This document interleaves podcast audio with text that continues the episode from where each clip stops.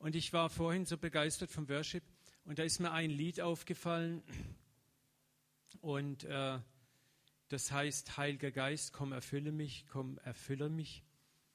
Und da habe ich so gedacht, eigentlich, Simon hat es ja dann auch nochmal erwähnt, ist es ja so, dass der Heilige Geist immer in uns ist. Jesus sagt, ich sende euch einen anderen Tröster, der bei euch bleibt, der immer bei euch bleiben wird. Da habe ich mir gedacht, eigentlich müssten wir den Liedtext ändern und anstatt dass wir singen, komm, erfülle mich, müssten wir singen, komm, erinnere mich, komm, erinnere mich, er, erinnere mich. Ne? Also erinnere mich woran? Dass er in mir wohnt. Ich habe für mich selber merke ich auch, wisst ihr, was unser größtes Problem oft ist? Das Vergessen. Wir vergessen, wer wir sind. Wir vergessen, wer wir, wen wir in uns haben. Wir vergessen so oft, also mir geht es so, auch was hat Gott Gutes getan. Lobe den Herrn meine Seele und vergiss nie, was er dir Gutes getan hat. Gott hat Israel immer wieder auch, wenn er sie angesprochen hat, adressiert er das Vergessen bei ihnen. Und das ist interessant, wir vergessen so schnell und dann wollen wir von Gott etwas haben, was wir eigentlich schon längst besitzen. Und deswegen möchte ich auch mit der Predigt, können wir die erste Folie mal an den Beamer haben? Genau. Ich möchte diese Reihe, die ich am Pfingsten begonnen habe, gerne fortsetzen. Und zwar noch die nächsten Male. Am 20.07. werde ich darüber sprechen, am 27.07. Begeistert leben. Begeistert leben. Ich möchte uns reinnehmen in, in dieses Verständnis, dass der Heilige Geist in uns lebt. Und ich möchte unser Verständnis vertiefen. Was bedeutet es, dass Gott selber in dir und mir mit seiner ganzen Fülle Wohnung genommen hat? Und dass das nicht damit zu tun hat, allein, dass wir Geistesgaben dadurch empfangen, in denen wir dienen und praktizieren, sondern es geht konkret dadurch, dass Gott eigentlich in uns lebt und durch uns regelrecht hindurchscheinen möchte. Wir haben diesen Vers gelesen in der letzten Predigt. Von unserem Leib, sagt Jesus, werden Ströme lebendigen Wassers fließen. Kannst du dir das vorstellen? Von deinem Leib sollen Ströme lebendigen Wassers fließen. Wohin? Wohin? In deinen Garten? Zu den anderen, zu den anderen Menschen. Und damit ist einfach gemeint der Ausfluss des Geistes. Das Wesen Gottes soll zu anderen Menschen hinfließen. Jesus sagt in Johannes 14,9, äh, wer mich sieht, sieht den Vater. Und was Jesus hier gewissermaßen sagt, ist eigentlich unsere Job Description. Jesus sagt, wie mich der Vater gesandt hat, so sende ich euch. Und wenn Jesus sagt, wer mich sieht, sieht den Vater, dann ist doch jetzt, wenn wir dieselben Werke tun sollen wie er, doch auch unser Job was? Wer dich sieht, soll wen sehen? Den Vater, Jesus, den Geist. Wer dich sieht in deiner Nachbarschaft, in deinem Arbeitsplatz, wo immer du unterwegs bist, soll den Vater sehen. Und jetzt kommt es darauf an, was für ein Vaterbild haben wir. Ne? So Heiligenschein, weißer Bart und Om. Oder ein Vater, der lebendig ist, der gütig ist, der liebevoll ist. Ein Vater, der keine Probleme hat, sich durch deine Fehlerhaftigkeit, durch deine Zerbrochenheit mitzuteilen. Dass Menschen in uns den Vater sehen, heißt nicht, dass sie eine perfekte Gestalt erblicken müssen, so einen fehlerlosen, abgehobenen Heiligen. Das war unser Problem über vielleicht Jahrtausende hinweg im Christentum, dass wir so falsche Bilder versucht haben abzustrahlen. Ich bin immer wieder begeistert, wenn Menschen mich ansprechen, sagen, du bist irgendwie anders. Und dann denke ich, meine Güte, wenn ich mich angucke, da ist so viel Schrott, den ich sehe. Aber Gott muss mich immer wieder korrigieren und sagen, nein. Durch den Stein und den Schutt fließt meine Herrlichkeit durch. Und Menschen sehen diese Herrlichkeit. Und das ist so wichtig, dass du das verstehst. Gott nimmt dich als sein geliebtes Kind in deiner Zerbrochenheit, in deiner Schwachheit und fließt durch dich zu anderen Menschen hin. Und dann passiert genau das, was Jesus sagt. Von eurem Leib werden Ströme lebendigen Wassers fließen. Wer euch sieht, kann den Vater sehen. Es geht nicht darum, dass Menschen euch in einer perfekten Vollkommenheit den Vater sehen, sondern dass sie Bruchteile, Bruchstücke sehen, aber diese Bruchteile reichen schon aus, um andere Menschen zu transformieren. Und darüber wollen wir in diesen kommenden Reihen begeistert leben, mehr lernen. Was heißt es, begeistert zu leben? Merkt schon, es ist ein Wortspiel, begeistert, einmal den Geist in uns zu haben und dieser Geist in uns lässt uns begeistert im wahrsten Sinne des Wortes hoffentlich sein. Lesen wir nochmal diesen Vers aus Johannes 17, 21, wo Jesus in dem hohen priesterlichen Gebet gewissermaßen sagt, was er sich vorstellt mit uns. Dort sagt er und betet, ich bete, Vater, dass sie alle eins sind. Damit bist du und ich gemeint. Und zwar so, wie du, Vater, in mir bist und ich in dir. Was Jesus sagt, ist, ich will, dass du, Papa, genauso in den Menschen bist, wie du in mir bist. Und sie in dir sind, so wie ich in dir bin. So sollen sie in uns eins sein. Da allein rendiert sich schon darüber zu meditieren und nachzudenken. Da ist eine vollkommene Verbundenheit mit Gott gewünscht. Deswegen habe ich dieses Spiegelbild, das gefällt mir so. Wenn du in den Spiegel guckst, solltest du eigentlich den Vater sehen. Und wenn der Vater dich anguckt, sieht er sich in dir. Und jetzt kommt was Interessantes. Jesus sagt, wenn das sich realisiert, wie im Vater, der Vater in uns, dann wird die Welt glauben, dass du mich gesandt hast. Ich habe ihnen die Herrlichkeit geschenkt, die du mir gegeben hast. Was für eine Herrlichkeit hat Jesus uns geschenkt? Nämlich, dass der Vater in uns leben kann. Was sagt Paulus? Unser Körper oder wir sind ein Tempel, ein Wohnort des Heiligen Geistes oder des Geistes Gottes. Das hat uns Jesus geschenkt, damit sie eins sind, so wie wir eins sind. Durch diesen Geist sind wir vollkommen eins mit dem Vater. Der Vater lebt in uns. Deswegen habe ich vorhin gesagt, wir singen nicht Heiliger Geist, komm, erfülle mich. Heiliger Geist, komm, erinnere mich.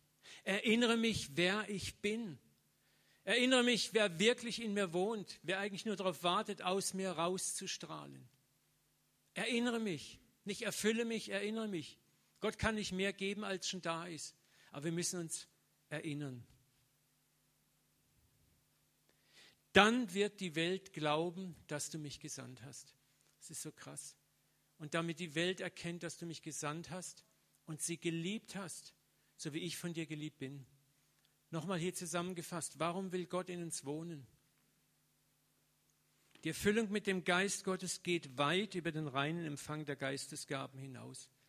Es ist eine Katastrophe, was auch passiert ist, dass wir oft im, im pfingsterischen Kreisen die Erfüllung des Heiligen Geistes auf Sprachenrede reduzieren.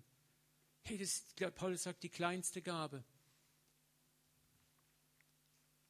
Die Erfüllung mit dem Geist hat zuallererst etwas mit Intimität, mit Beziehung zu tun. Gott sagt, ich möchte so tief wie nur irgendwie möglich mit euch verbunden sein. In dir wohnen und dass du in mir wohnst. Vollkommenes Miteinander sein, vollkommene Intimität. Überall interessanterweise, wo in der Bibel das, das, das Wort steht von Gott erkennen, erkenne Gott und Abraham erkannte Gott. Es ist interessant, vom aramäischen, hebräischen ist es das Wort für Geschlechtsverkehr.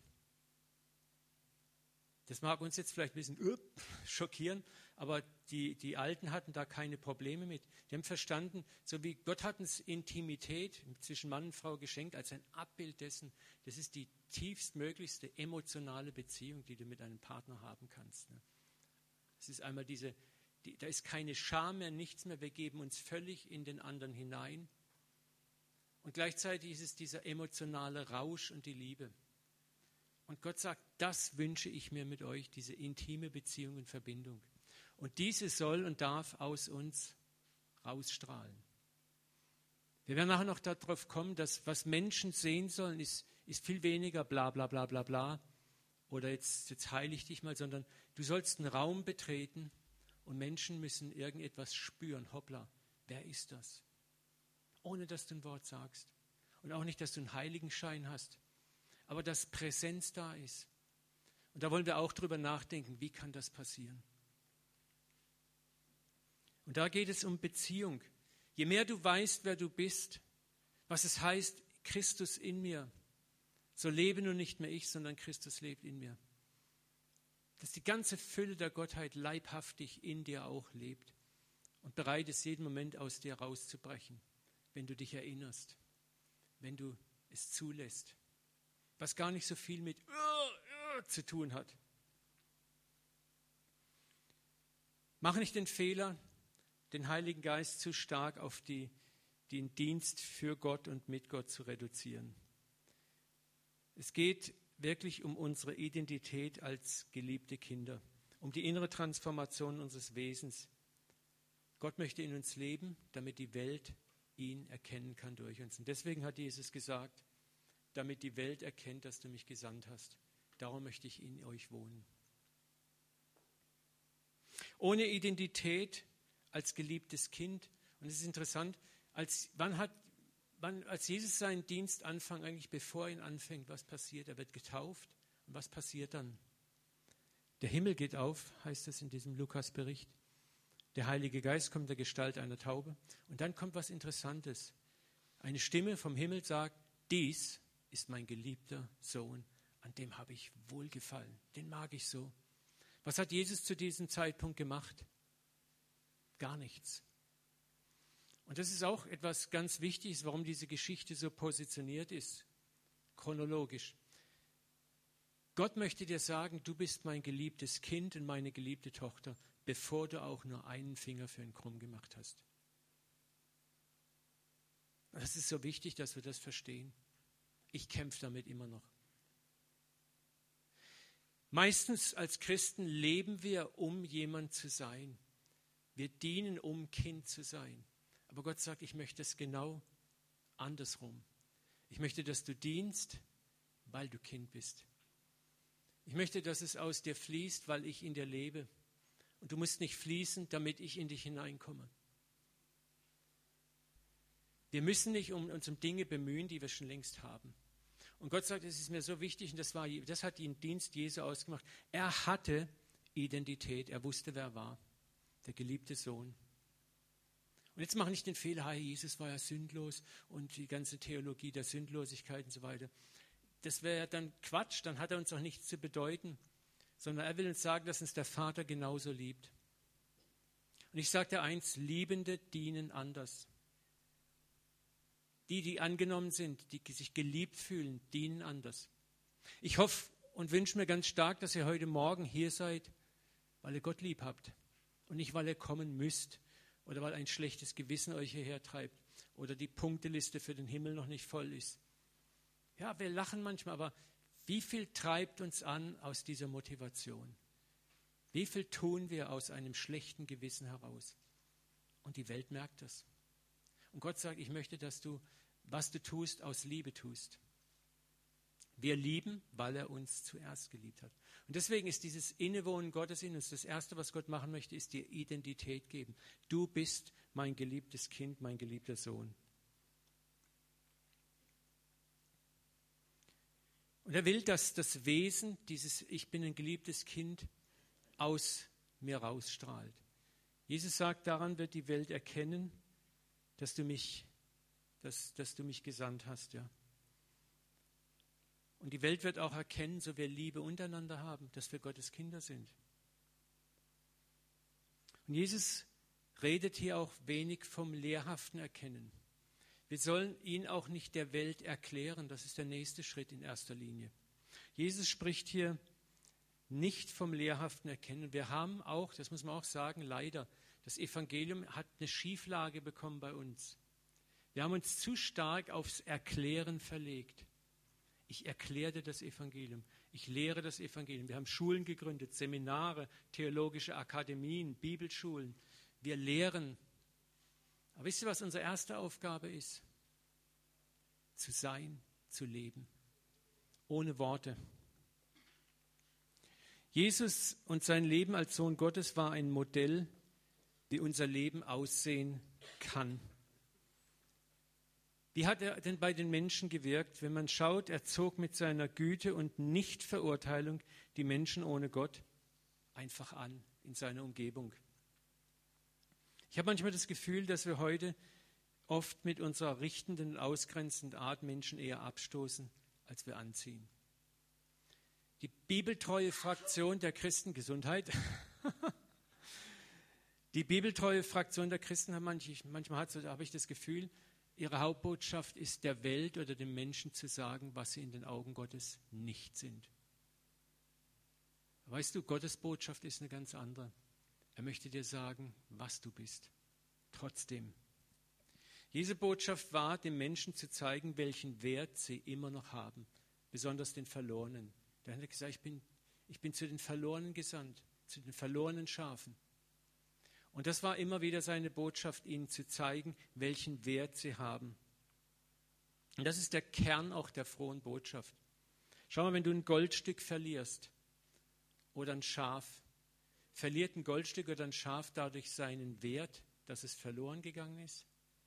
Es hat immer noch Wert für dich. Und deswegen machst du dich auf, es zu suchen. Wir haben unseren Wert nicht verloren. Die Welt hat ihren Wert für Gott nicht verloren. Die Söhne aus Lukas 15 waren immer noch Söhne geblieben. Auch der verlorene Sohn war Sohn geblieben, auch wenn er vom Vaterhaus entfernt war. Es kommt wunderbar in Lukas 15.1 zustande. Und das ist für mich auch so eine Job Description. Es nahten sich aber zu ihm, zu Jesus, alle Zöllner und Sünder, ihn zu hören. Ich frage mich manchmal, wow, wie wäre das, wenn, wenn hier die Gemeinden in Karlsruhe der Ort wäre, wo die Zöllner und Sünder kommen, um zu hören. Ohne dass wir groß Werbung machen müssen. Und ich glaube, dass sowas möglich ist.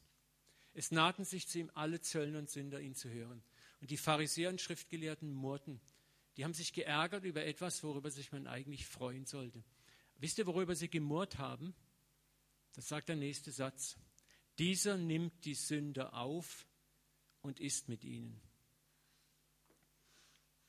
Was wir verstehen müssen, was Jesus getan hat, war, er hat, bevor er gepredigt hat, bevor er die Leute angepredigt hat, bevor er den Sündern gesagt hat, was sie nicht sind, hat er sie erstmal was?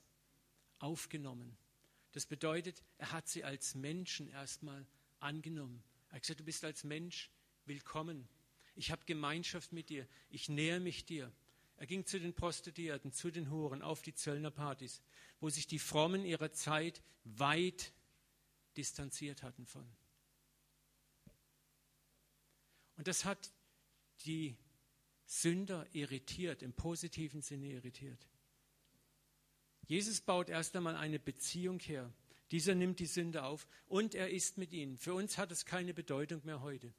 Aber damals war mit jemand Essen etwas sehr, sehr Wertvolles. Das heißt, du hast nicht mit jedem einfach gegessen. Zu sagen, ich esse mit dir, hatte eine ganz tiefe soziologische Bedeutung. Auch ich akzeptiere dich, ich nehme dich an. Wir müssen das heute übertragen in unser eigenes Leben. Wie leben wir im Alltag mit unseren Nachbarn, mit unseren Arbeitskollegen, mit unseren Kommilitonen, mit unseren Menschen, die uns im Alltagsleben umgeben? Um die geht es. Wir reduzieren Christen immer oft auf, ja, ich werde nach Afrika gehen, ich gehe auf den Missionseinsatz nach Timbuktu.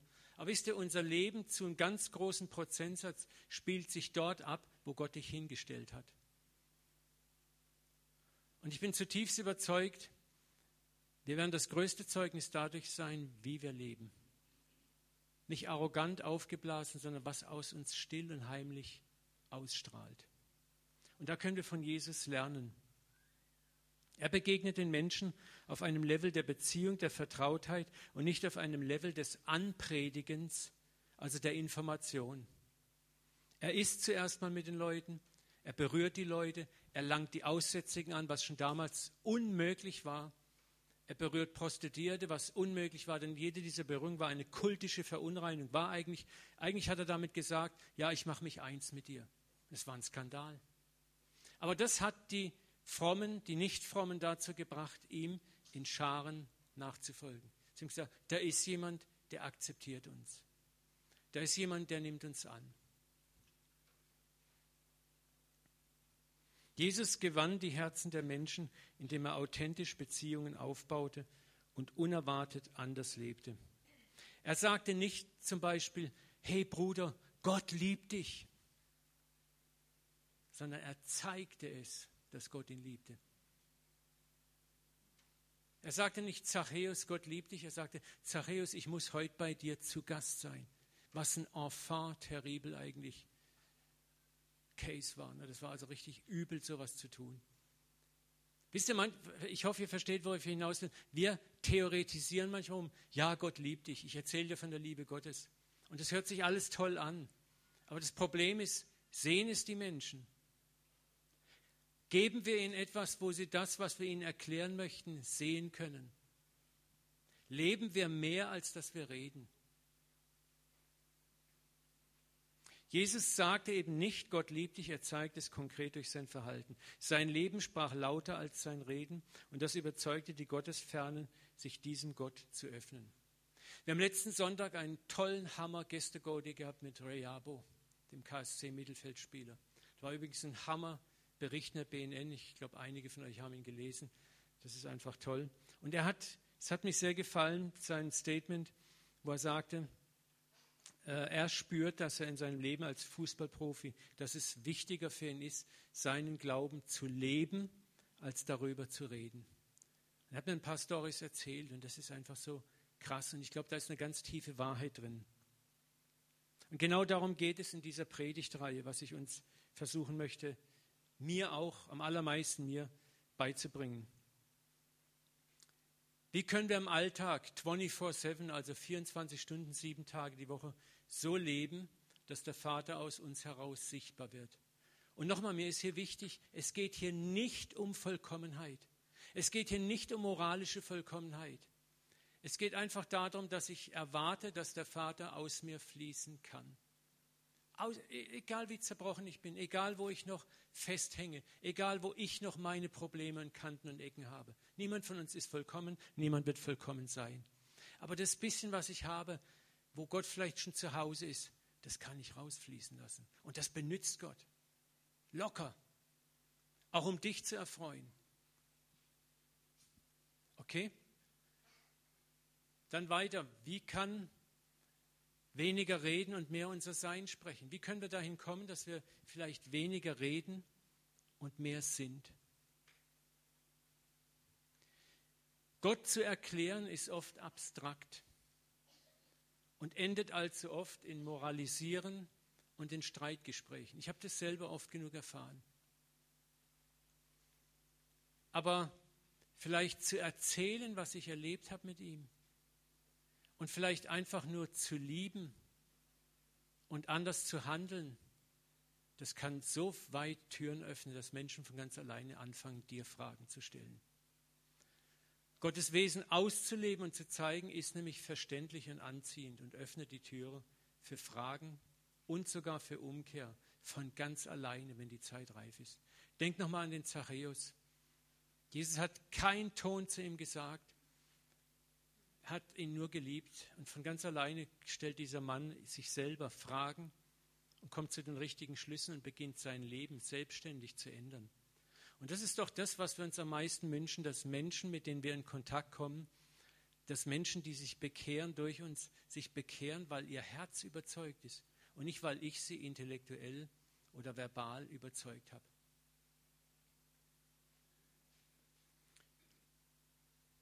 Und das ist genau das, was Jesus sagte. Ich möchte euch hier mal äh, einen Vers, also einen Vers, etwas zeigen, was mich sehr, sehr berührt hat. Von Mutter Teresa aus Kalkutta wird von ihren Mitschwestern gesagt, dass sie niemals versucht habe, einen Hindu, Muslim oder Buddhist, die in ihr Zentrum kamen, zum Katholizismus zu bekehren. Ihren Schwestern aber hat sie immer erklärt, eure Aufgabe ist es nicht, über Jesus zu reden oder ihn verbal anzupreisen, sondern Jesus zu leben. Die Welt wird uns wenig glauben und vertrauen, wenn wir versuchen, den Glauben nur lehrmäßig zu erklären. Aber die Welt wird beginnen zu glauben, wenn sie ein Leben in uns sieht, aus dem das Wesen, die Liebe, die Güte und die Langmut Gottes strahlt. Dann passiert das, was Jesus gesagt hat, wer mich sieht, sieht den Vater. Wer dich sieht, sieht den Vater. Und das ist die Mission Jesu gewesen und das ist auch unsere Mission. Wer uns sieht, soll den Vater sehen. Und nochmal, es geht nicht darum, moralisch vollkommen perfekt zu leben. Es geht darum, wo du auf dem Weg bist mit Gott, die Liebe Gottes zu imitieren, abzustrahlen. Manchmal ist dein Zeugnis glaubwürdiger, wenn du ein zerbrochener, kaputter Heiliger bist den anderen angucken und sehen aber, wie du nach vorne strugglest, wie die Amerikaner sagen, nach vorne stolperst. Und unser geistiges Leben ist sehr oft drei Schritte vor, zwei zurück. Ich habe mir abgeschminkt, dieses Lineare, ich steige auf einem steilen Lichtpfad ungehindert nach oben. Das gibt es gar nicht. Fehler machen mich demütig, Fehler zerbrechen mich und machen mich authentisch für die Welt auch. Und mir sind die zerbrochenen, kaputten Heiligen mittlerweile lieber als die, die es drauf haben, die auf jede Frage eine Antwort haben, die dich mit ihren Ratschlägen erschlagen.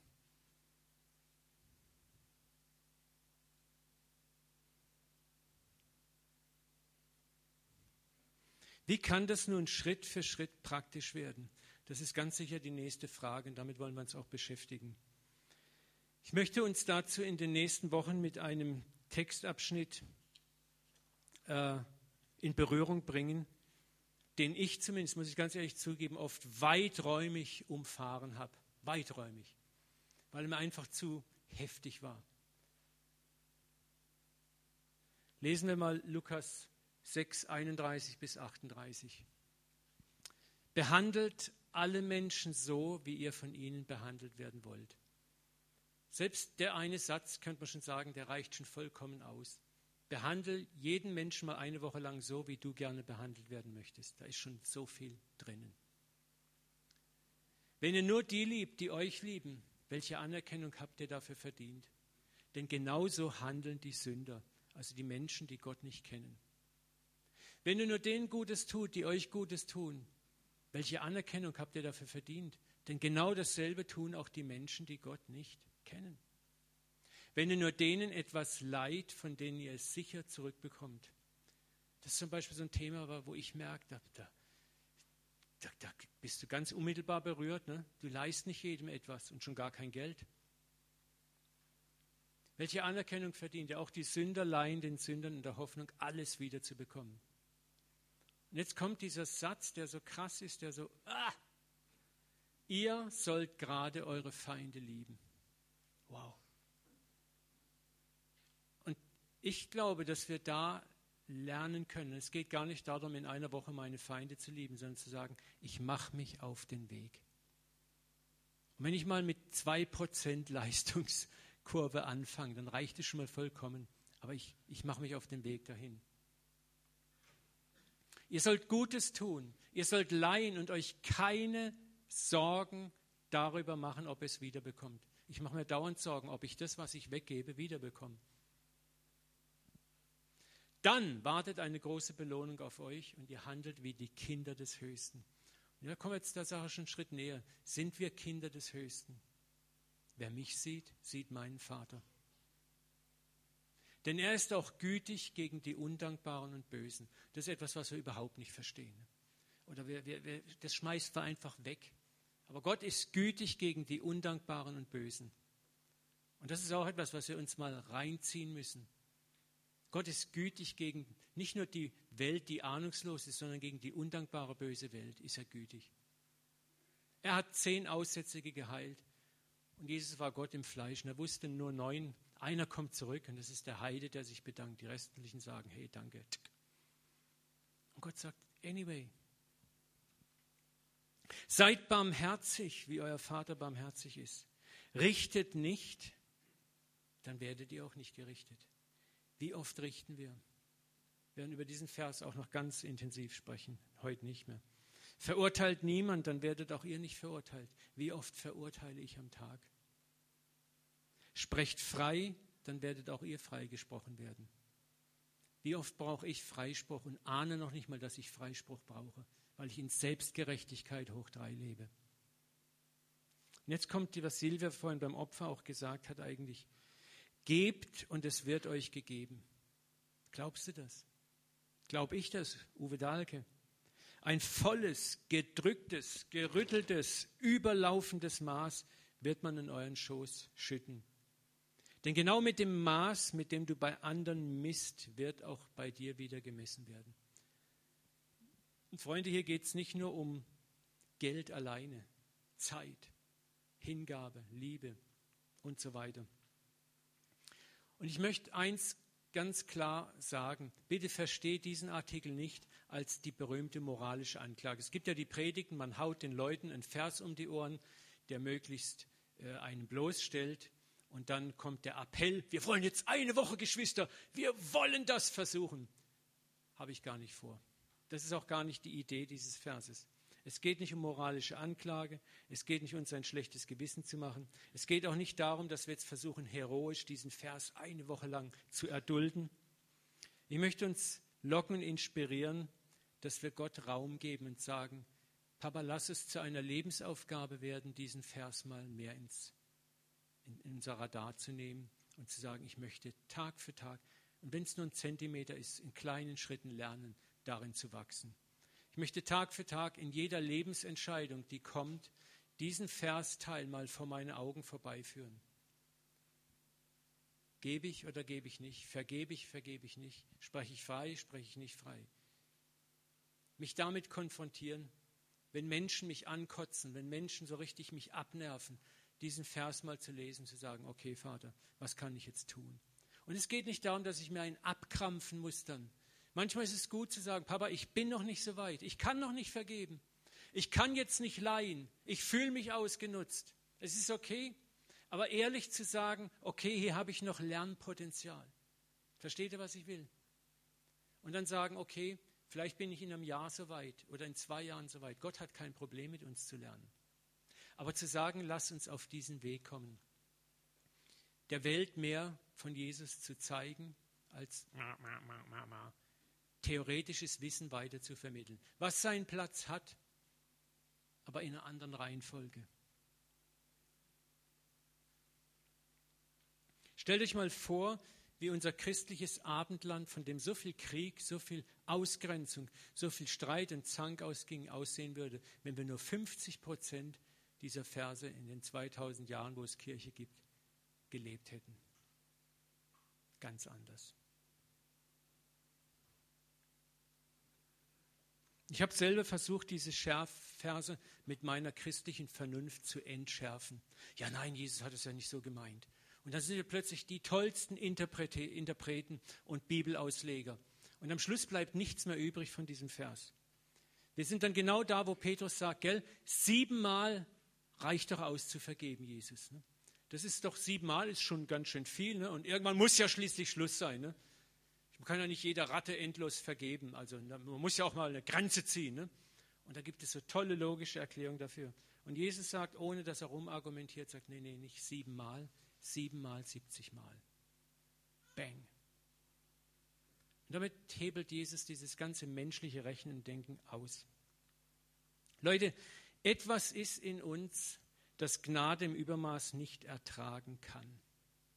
Und darum, weil wir es nicht ertragen können, können wir es auch nicht dem Nächsten Gnade im Übermaß geben, sondern wir haben eine Neigung in uns, Gnade grundsätzlich zu limitieren. Und um Gnade geht es in diesen ganzen radikalen Versen. Es geht um Gnade. Denn was da passiert, ist einfach Gnade. Wir ertragen Gnade oft nur, also mir geht es auch oft so, wenn wir meinen, sie irgendwie verdient zu haben. Ich war jetzt in Norwegen gewesen vor ein paar Wochen, war eingeladen von einer Gruppe Männern, sie zu begleiten als geistlicher Coach und Mentor. Und ich habe gedacht, so ja, okay, ich werde jeden Abend Andachten machen. Ich werde den Männern den Puls messen und werde Gespräche haben. Und so, ich, ich arbeite ab, was man mir dort bezahlt an Reisekosten, allem drum und dran. Und die Realität war, dass eigentlich eher ganz wenig Gespräche stattgefunden haben. Andachten überhaupt nicht. Ja, Halleluja, aber ich, ich, ich will immer ganz ehrlich sein. Ich habe mit jedem Tag habe ich mich mehr scheiße gefühlt und hab, hätte am liebsten Schuhe geputzt und, und, und Küchendienst, ja, ich mach's. Ne? Ich, wisst ihr, was ich wollte? Ich wollte es abarbeiten. Es war scheiße, das Gefühl, Gnade, die zahlen mir das. Ah. Merkt ihr was? Geht euch das manchmal auch so? Und kein schlechtes Gewissen, sondern man, man möchte irgendwas doch tun. Und dann habe ich das am Schluss dem Leiter bekannt. Und er hat gelacht, sagte Uwe, wir haben eigentlich genau das vorgehabt, dass du gar nichts machen sollst. Aber wir haben gewusst, dass du vielleicht gar nicht mitkommst, wenn wir dich so einladen. Und Gott hat mich trotzdem gebraucht dort, aber eben auf eine ganz andere Art und Weise. Aber das ist unser Problem oft, was wir haben. Wisst ihr, und wir ertragen Gnade nur, wenn wir meinen, ich habe die Gnade auch irgendwo ein Stück verdient, genauso auch Gott gegenüber. Und deswegen haben wir auch ein Problem, Gnade zu geben. Weil wir geben Gnade nur da, ja, Corinna, okay, du warst jetzt nett und freundlich, du hast Gnade verdient. Gerald, ah, der war auch nett, der hat sie auch verdient, aber nicht ganz so. Merkt ihr das? So, so geben wir mit Gnade um. Wir gucken nach der Würdigkeit. Hat er das auch verdient? Und wir tun uns sehr schwer mit Menschen, die es nicht verdient haben. Wo wir das Gefühl haben, der nützt mich ja aus. Oh, das muss ich mir nicht gefallen lassen. Aber ich frage dich mal ganz ehrlich, wie oft nützt du Gottes Gnade aus?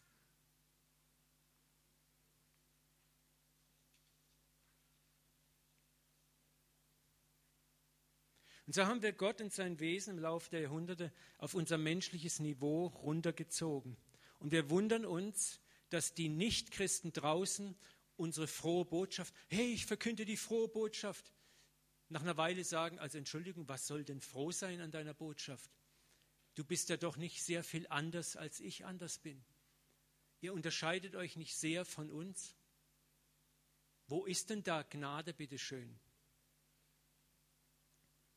Genau diese Not spricht Jesus in diesem Text an, wo er sagt, wenn ihr nur die liebt, die euch lieben, was habt ihr dafür verdient?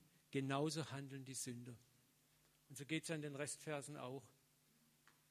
Jesus macht in diesen drei Aussprüchen ganz klar, hey, in der Regel unterscheidet sich euer Leben, euer Gnadenleben in keiner Weise von dem der Welt. Aber ihr wollt der Welt vermitteln frohe Botschaft. Und die Welt sagt, wo denn bitte schön? Ja, Jesus ist für dich gestorben, für deine Sünden. Aber dazu musst du Gemeindemitglied werden, musst dich taufen lassen, musst die Sprachenrede empfangen, musst auch immer dranbleiben, musst das und das und das und das und das machen. Und wehe, du versäumst einen Gottesdienst. Ich übertreibe jetzt mal ein bisschen. Da sind dann so viele Wenn und Dann und Ja, aber. Und am Schluss ist die frohe Botschaft, naja, es ist nicht mehr ganz so froh. Und man fragt sich, naja, also so viel anders als draußen ist es auch nicht. Und Vergebung, ja, Moment, ich vergebe dir schon, aber wenn du nicht spurst, dann. Vergebung ist skandalös, Gnade ist skandalös, ob uns das passt oder nicht. Warum fällt es uns so schwer, Zeit, Geld, Arbeitskraft, Vergebung, Vertrauen, Gnade wegzugeben? Wir haben Angst, etwas zu verlieren, wenn wir zu großzügig sind. Also mir geht so.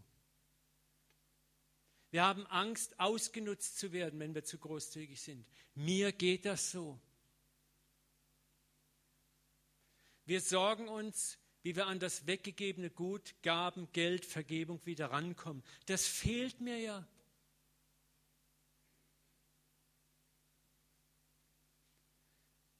Und warum soll eigentlich der andere, der sich nicht so angestrengt hat wie ich, der nicht so fleißig arbeitet, der, der der das und das nicht auf die Reihe kriegt und das und das nicht auf die Reihe kriegt, wieso soll der eigentlich Gnade kriegen? Der soll mal seinen Arsch hochkriegen, gefälligst. Der soll mal das und das machen. Und der soll mal hier und hier gefälligst anders arbeiten und, und rangehen. Ne? So denken wir.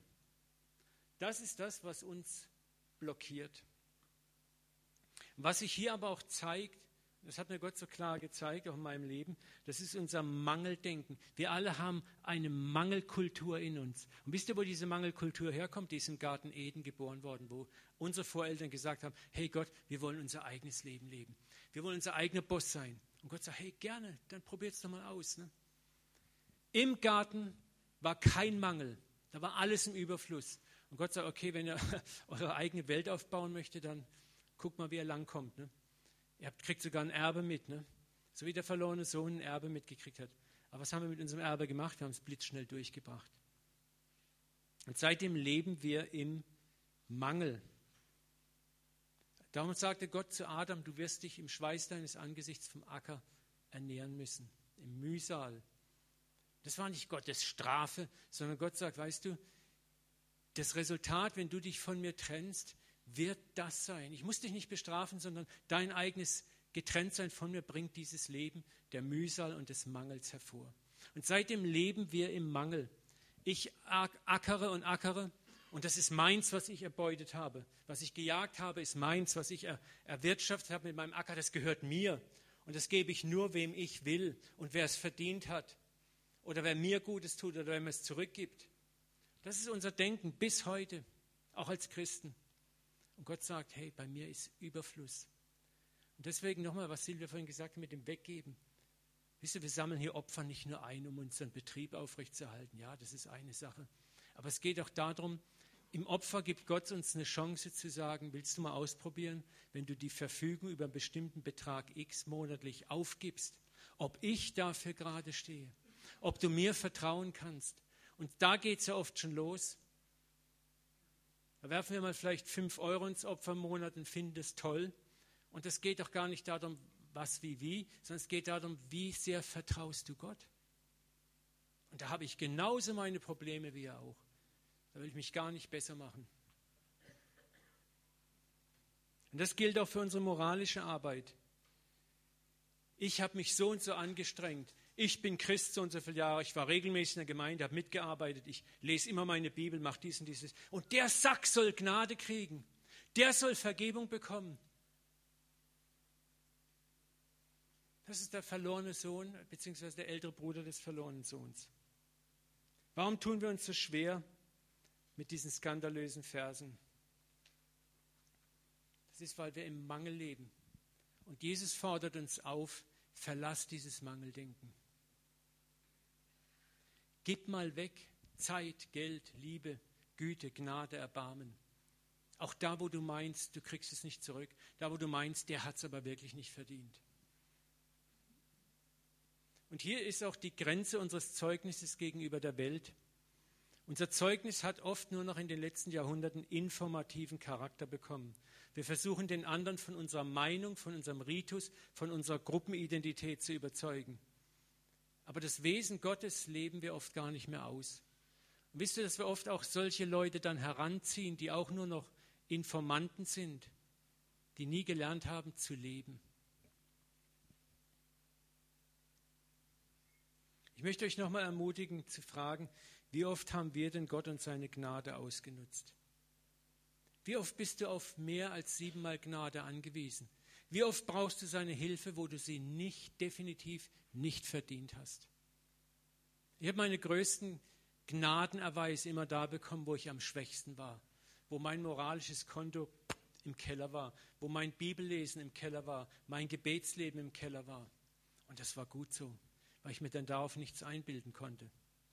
Und das verführt mich auch nicht dazu, halt, dann brauche ich ja gar nichts machen, sondern es beschämt mich in der positiven Weise, wo ich sage, oh, ich möchte diesen Gott möchte ich einfach kennenlernen. Und ich möchte beten, weil ich ihn liebe und nicht um etwas abzuleisten, sondern weil ich mit ihm in Kontakt sein möchte.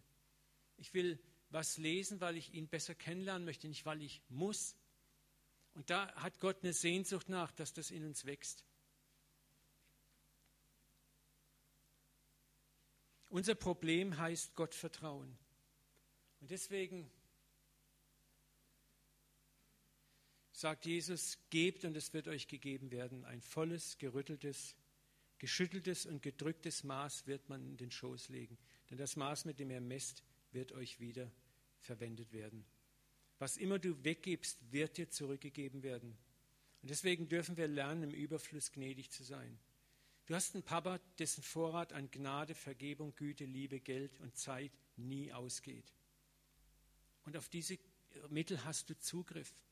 Und ich möchte nochmal Mut machen, versuch doch mal in ganz kleinen Schritten Lukas 6 auszuleben. In kleinsten Schritten, ohne dich unter Druck zu bringen. Aber mach mal Experimente im Alltag.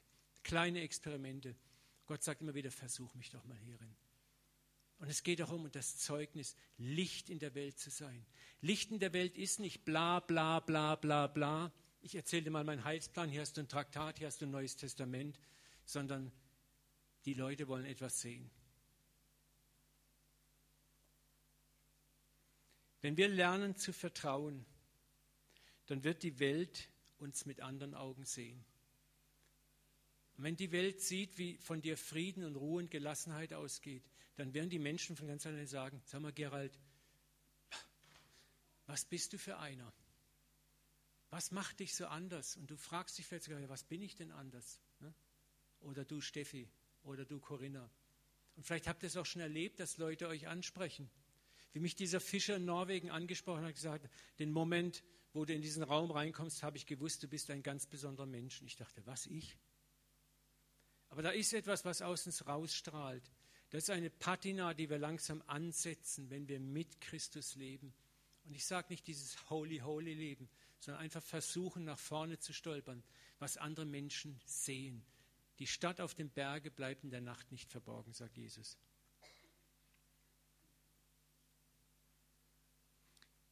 Ich möchte abschließen, nicht mit einem Appell, sondern mit einer Einladung unseres Vaters. Ihr sollt aber gerade eure Feinde lieben.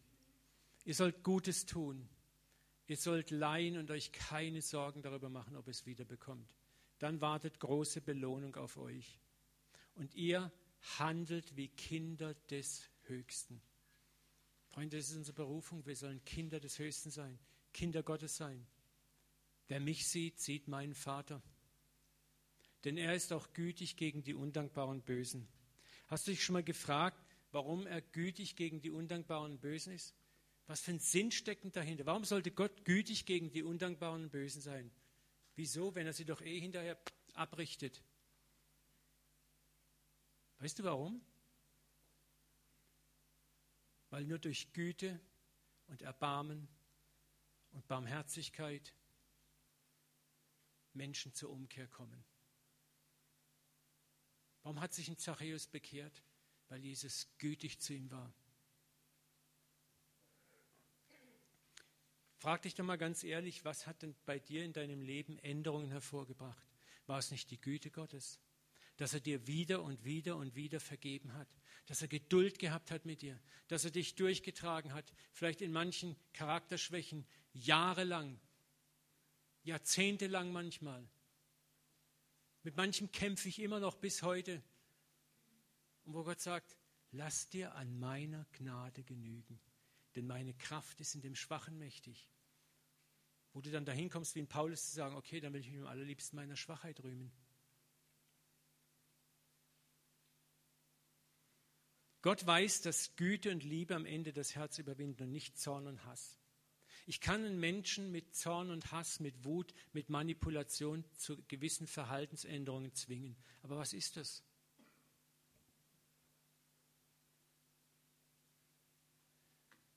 Wer mit Gewalt überwindet, hat nur die Hälfte seiner Feinde wirklich überwältigt. John Milton.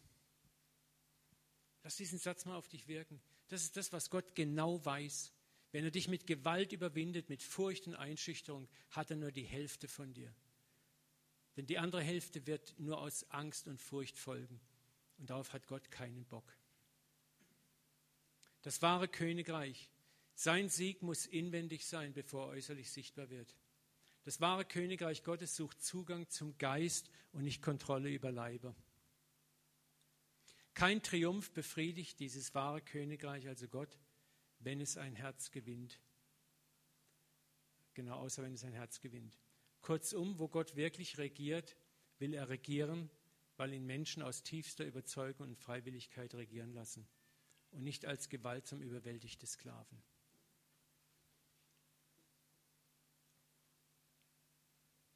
Darum sollen wir auch nicht Gleiches mit Gleichem vergelten, sagt Jesus. Denn der Same, den du sähst, geht auf. Wenn dir jemand dumm kommt und du hast das Recht, eine dumme Antwort, und da habe ich so Probleme mit. Ich habe mit manch, gestern war Holy Spirit Night, war cool, ich zeige euch gleich noch ein kurzes Video. Äh, und da waren auch ein paar Leute, wo ich so noch ein paar Rechnungen offen habe. Ne? Und ich habe gesagt, Herr, ich habe gesagt, lass mich einfach die Weisheit haben, Hallo zu sagen und weiterzugehen und nicht zu hoffen, dass sie ein Gespräch mit mir anfangen. Weil ich wäre noch nicht bereit gewesen, entspannt zu reden. Wisst ihr, und das gehört auch dazu, zu erkennen, wo stehe ich wirklich? Wo stehe ich mit meiner inneren Reife? Aber es ist für mich schon ein Riesenschritt zu sagen, früher hätte ich gesagt, oh, da ist er ja, und jetzt dahin. Hey, was, mit dir wollte ich schon immer was reden, jetzt können wir mal reden drüber. Komm mal mit auf die Seite, raus aus dem Lautsprecherschatten. Ne? Aber einfach zu sagen, hallo, grüß dich, wie geht's dir, Halleluja, Amen, gut und weitergehen. Und alles in dir, aber zu sagen, nein. Weil ich ganz genau, was hätte es gebracht? Ich klag dich an und was passiert? Der andere fährt seine Abwehr hoch und klagt dich an. Du suchst wo ist eine Deckung, ein Loch in seiner Deckung, da schieße ich durch. Er guckt, wo ist ein Loch in deiner Deckung, dann schießt er zurück. Kennt ihr die Gespräche? Wohin führt es? Zu nichts. Der einzige Sieg, den du erringst, ist, wenn du vielleicht mehr Löcher findest und ihn verbal an die Wand gedrückt hast. Und dann meinst du, dem habe ich es jetzt gezeigt. Der hat nichts mehr zu antworten gewusst. Aber was passiert? Hast du deinen Feind gewonnen? Hast du deinen Bruder gewonnen? Nein, im Gegenteil, du hast ihn noch weiter von dir weggetrieben. Und das ist genau das, was Jesus sagt. Das ist nicht mein Reich. Das ist nicht mein Reich. Liebt eure Feinde, tut wohl denen, die euch hassen. Seid wie die Kinder eures Vaters, der gütig ist gegen die Undankbaren und Sünder. Wie überwinden wir Sünder, Menschen, Menschen, die uns blöd kommen? Indem wir sie lieben, auch wenn es schwerfällt, indem wir ihnen ganz anders begegnen und indem ich nicht sage, jetzt liebe ich dich einmal, einmal, aber dann, Freund, sage ich dir, dann hast du es zu kapieren. Nee, siebenmal, siebzig Mal, ohne Grenzen. Und ich weiß, dass es schwer ist. Und ich möchte euch auch nicht sagen, werdet nächste Woche vollkommen, aber ich möchte uns einladen, in den kommenden Wochen kleinste Schritte in diese Richtung zu gehen. Und ich möchte abschließend dir Mut machen. Weißt du, wie das passiert, wie du das lernen kannst? Durch fromme Disziplin schaffst du es nicht. Gottes Leben muss durch dich fließen. Du musst ihn durch dich fließen. Du musst sagen, Papa, ich schaff's nicht, hilf mir. Und weißt du, was noch hilft?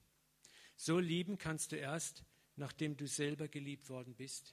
Bitte den Vater, dich zu dir zu zeigen, wie sehr er dich liebt, trotz deiner Schwachheit. Vergeben kannst du auch nur, wenn dir vergeben worden ist. Ich möchte dich bitten, lern mal nachzudenken, wie oft ist dir vergeben worden? Wo brauchst du Vergebung? Wo hast du Vergebung bekommen? Und so geben und leihen, wie es Jesus sagt, kannst du auch nur, wenn dir gegeben und geliehen wird. Warst du schon mal in einer Situation, wo man dir leihen musste und geben musste? Weißt du, und deswegen muss Gott manchmal dein Leben zerbrechen. Wenn du selber in dir stark bist, alles im Griff und alles unter Kontrolle hast, dann bist du oft hartherzig, unbarmherzig, selbstgerecht und arrogant. Auch wenn du das gar nicht wahrhaben willst. Ich weiß es von mir. Und deswegen muss Gott Zerbruch bringen. Im Zerbruch lernst du selber Gnade zu empfangen, Gaben zu empfangen. Und dann weißt du, wie sich das anfühlt auf der anderen Seite und bist bereit, auch anderen zu geben. Wem viel vergeben ist, sagt Jesus, der liebt viel. Wem wenig vergeben wird, der liebt wenig. Lass uns beten. Vater, wir danken jetzt für das Wort. Und ich bete einfach, du bist der Autor auch dieses Wortes. Und ich bitte dich einfach, mach es lebendig in uns. Vater, nimm uns in dieser Woche hinein in, in verschiedene Gelegenheiten und gib uns den Mut, Vater, in, in kleinen, kleinen Schritten einfach mal Wagnisse einzugehen. Einmal mehr das Maul zu halten, einmal mehr zu vergeben, einmal mehr einfach etwas obendrauf zu packen, einmal mehr die zweite Meile zu gehen, einmal mehr Güte und Gnade zu üben, auch wenn sie völlig unverdient sind in unseren Augen. Vater, hilf uns, der Versuchung auch zu widerstehen, dich immer wieder erklären zu wollen. Zeig uns, wie können wir dich leben. Ich bitte dich auch konkret, und ich möchte es über euch freisetzen, Vater, Erfahrungen begegnen mit Menschen, die euch ansprechen, sagen, wer bist du? Etwas ist anders auf dir. Und wo du das merkst, obwohl du selber noch so zerbrochen, so kaputt bist, so viel noch nicht auf der Reihe hast, aber dass du das spürst. Gott kann durch das zerbrochenste Gefäß wirken und rechne damit, dass er durch dich fließt. Und auch dann wirst du merken, es ist pure Gnade. Vater, lass uns ein Licht in dieser Welt leben, das, das scheint dadurch, dass wir leben. Dass wir, wie Franz von Assisi sagen können, Lebe das Evangelium und wenn nötig, predige es. Ich segne euch jetzt in Jesu Namen mit Kraft und mit Freude und jetzt viel übersprudelnder Freude beim Sektempfang oben in Jesu Namen. Amen. Amen. Halt, danke, ja, Beifall dürft ihr mir geben. Juhu. Bitte